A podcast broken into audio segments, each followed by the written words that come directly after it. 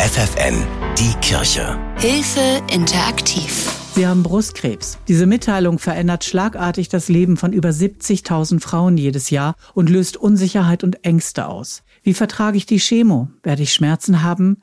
Kann ich sterben? Wie geht es meiner Familie damit? Wer Ihnen während und auch noch nach der Therapie den Rücken stärkt, darum geht es jetzt. Ich bin Angela Behrens. Hallo. Inken Wegener aus Basinghausen bei Hannover hat die Diagnose Brustkrebs vor drei Jahren bekommen. Das war ein ganz normaler Krebsvorsorgetermin und äh, das war am 1. Juli 2020. Eine ganz normale Vorsorge, wo dann der Knoten ertastet wurde. Elf Tage später steht fest, der Tumor ist bösartig. Im ersten Moment konnte ich es nicht glauben und im zweiten Moment äh, war wirklich so, ich will leben. Zum ersten Mal in ihrem Leben muss sich die damals 55-Jährige mit den Themen Sterben und Tod auseinandersetzen. Der Tod ist für mich nicht so schlimm, aber man weiß ja nicht, wie man stirbt. Und das wäre für mich das Schlimme gewesen. Ich habe eine Freundin, die Sterbebegleitung macht und die hatte ich natürlich mit im Boot und die hätte mich bis zum letzten Stück, hätte die bei mir sein müssen. 20 Monate wird Inkens Brustkrebs behandelt. 22 Chemos, eine OP, um den Tumor und einen Teil des umliegenden Gewebes zu entfernen. Es folgen sechs Wochen lang noch Bestrahlungen. Sie muss sich oft übergeben, verliert ihre Haare, ihren Geschmackssinn, fühlt sich oft wie erschlagen, aber ihre Lust am Leben bleibt. Erstmal habe ich beschlossen, mich nicht unterkriegen zu lassen. Nach den Chemos ging es mir so gut eine Woche schlecht. Und die anderen 14 Tage habe ich genossen. Äh, die Abstände des Chemos waren alle drei Wochen. Als es mir dann wieder gut ging, habe ich äh, das Fahrradfahren entdeckt. Wirklich das Fahrradfahren. Bei Wind, bei Wetter, bei Sonne, bei Regen, raus. Glückshormone gesammelt, um das zu überstehen. Im Jahr der Diagnose wird ihre erste Enkeltochter geboren. Das gibt Inke noch einen weiteren Motivationsschub durchzuhalten. Das hat wirklich zu meinem Heilungsprozess auch dazu beigetragen. Die hat mich beschäftigt und die soll ihre Oma irgendwann nochmal mit 18 Jahren durch die Gegend fahren. In dieser Zeit ordnet Inken aber auch ihren Nachlass für den Fall, dass sie den Krebs nicht besiegt. Natürlich macht man sich bei so einer Erkrankung auch mehr Gedanken darüber, was mit einem hinterher passieren soll. Und ich kann auch sagen, dass ich seitdem meine ganzen Papiere geordnet habe. Also im Falle eines Falles haben meine Erben alles griffbereit. Ich habe alles geregelt und das gibt auch ein beruhigendes Gefühl. Im März letzten Jahres steht dann fest, Inken ist krebsfrei, bleibt aber noch eine Zeit lang in der Nachkontrolle. Natürlich verfolgt es ein, dass man die Krankheit wieder bekommen könnte. Ich denke, das wird immer so bleiben, das wird immer so sein. Und darum die Vorsorge,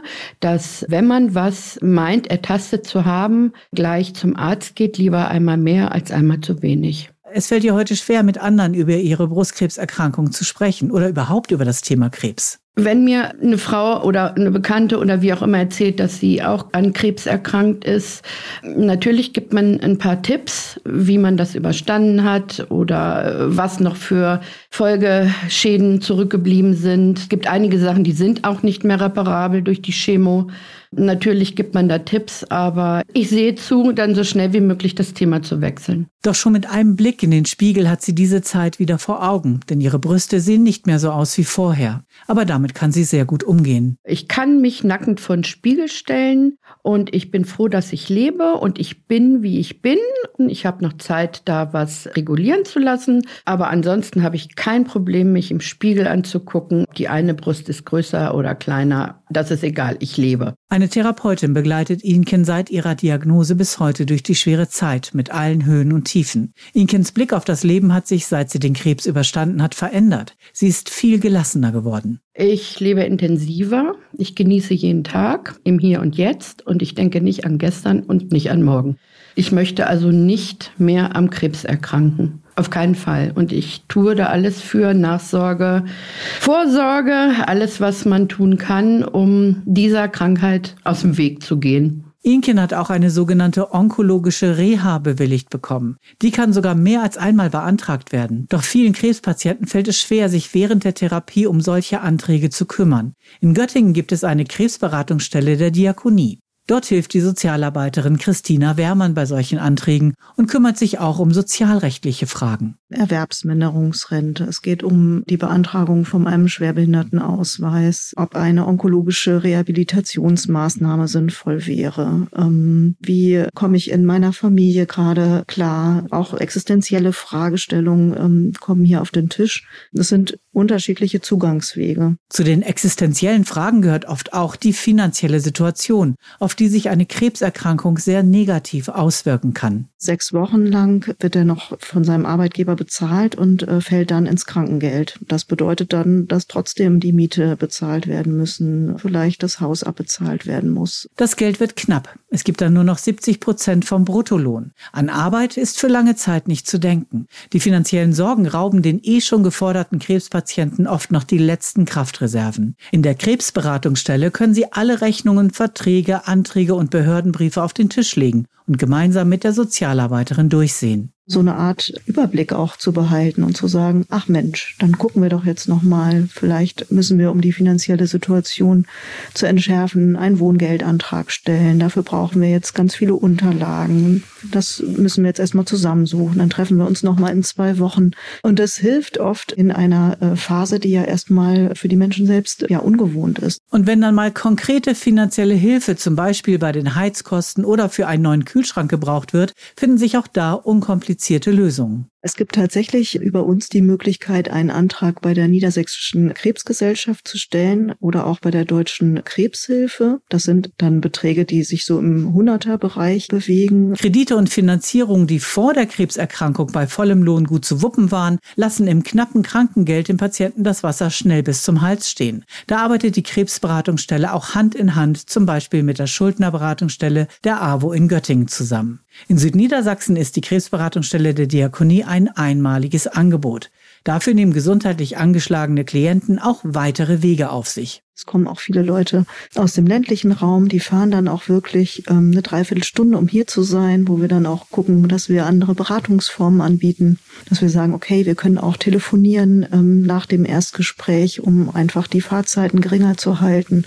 Da flexibel auf die Situation zu reagieren, das sehe ich als unsere Aufgabe hier in der Krebsberatungsstelle. Flexibel ist auch die Terminvergabe. Im Schnitt dauert es zehn Tage vom ersten Anruf bis zum Beratungstermin. Und die Türen bleiben, egal wie oft und wie lange Hilfe und Unterstützung gebraucht wird, offen dass es ähm, häufiger hier auch nochmal Gespräche gibt. Und ich vermeide tatsächlich auch in der Beratung das Wort Abschlussgespräch, weil es einfach immer wieder auch die Möglichkeit geben soll, hier nochmal anzurufen und einen Termin zu bekommen. Hilfe durch Selbsthilfe und damit dem Brustkrebs trotzen. Das machen die sogenannten pinken Zitronen in der Wedemark bei Hannover. Nicht nur mit Gesprächen und Erfahrungsaustausch, vor allem auch mit Spaß und Bewegung.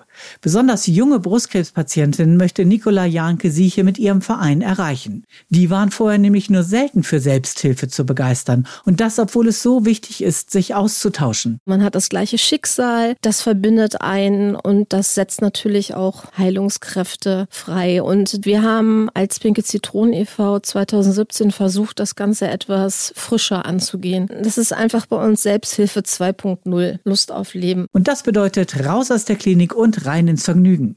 Neben kreativen Workshops oder Informationsangeboten steht vor allem Sport auf dem Programm. Und die Erfolge der pinken Zitronen können sich sehen lassen. Wir laufen beim Muddy Angel Run mit dem Schlammlauf gegen Brustkrebs. Wir haben eigene Sportangebote, eine Laufgruppe, eine Yoga-Gruppe, ein Drachenboot-Team. Wir haben regional an Regatten teilgenommen, an Meisterschaften. Wir sind dieses Jahr in den USA gestartet bei den Weltmeisterschaften, haben da alle drei Goldmedaillen mit nach Hause gebracht.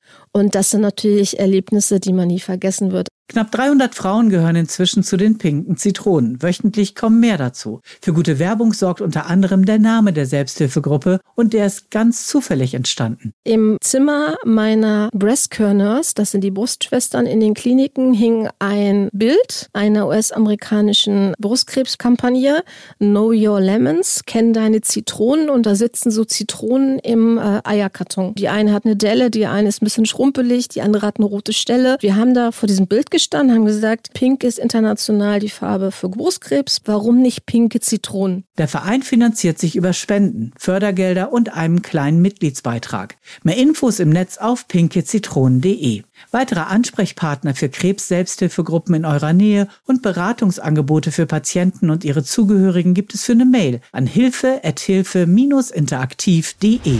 Die Kirche bei FFN.